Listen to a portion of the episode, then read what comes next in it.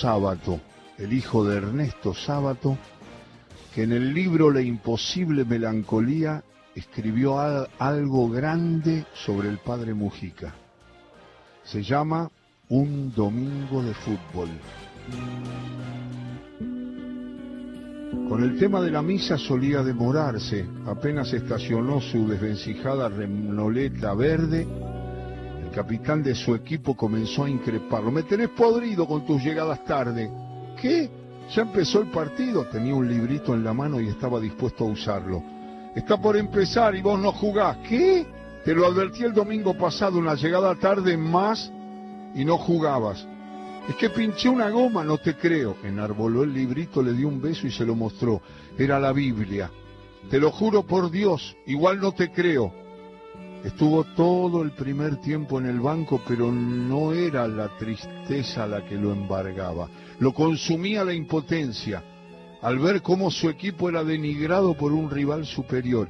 Y hasta me pareció que en uno de los momentos más difíciles alzó la vista al cielo implorando la indispensable ayuda divina. En el entretiempo discutió con el capitán con susurros que parecían gritos, vaya a saber qué le dijo, pero jugó en el segundo tiempo.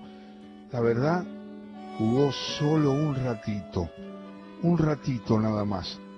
En la primera jugada en la que intervino quiso detener a un habilidoso delantero, tan habilidoso que le hizo un túnel la pelota apenas le había pasado entre las piernas cuando oyó la cargada del que lo había humillado. Ponete la sotana. Lo corrió, lo alcanzó y le dio una feroz y muy certera trompada que terminó con el gracioso mordiendo el polvo. Esperó que se levantara con una posición ortodoxamente boxística. Él caído quiso levantarse para pelearlo el caído, sí pero se lo impidieron sus compañeros. Boludo, y le explicaron, ¿no sabés que es cura? La situación cambió drásticamente, tanto como para ser memorable durante muchos años ese domingo futbolero.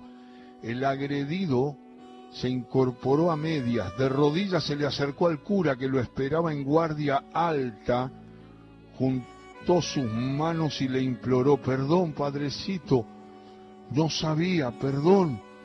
Después trató de convencer al juez de que la culpa era suya. Vanamente, Carlos Mujica fue expulsado de la cancha y apenas había jugado unos minutos.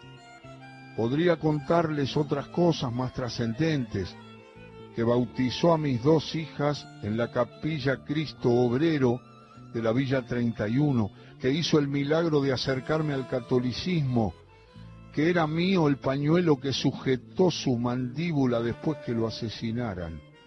Pero prefiero recordarlo así, cuando salía de la cancha, con su ánimo confundido entre la furia y la vergüenza, y me vio, me vio riéndome. Entonces, después de una pequeña vacilación, me sonrió y nos hicimos amigos. Qué lindo texto para el comienzo de todo con afecto, de un gran libro de un director de cine destacado, un hombre de la cultura, del arte, un maestro que además puso en el cine obras de su padre, El poder de las tinieblas, basada en el inmortal informe sobre ciegos, y el documental Ernesto Sábato, mi padre. Es un hombre que vive con pasión, es Mario Sábato y escribió en homenaje a Carlos Mujica este cuento breve y bello que se llama Un domingo de fútbol. A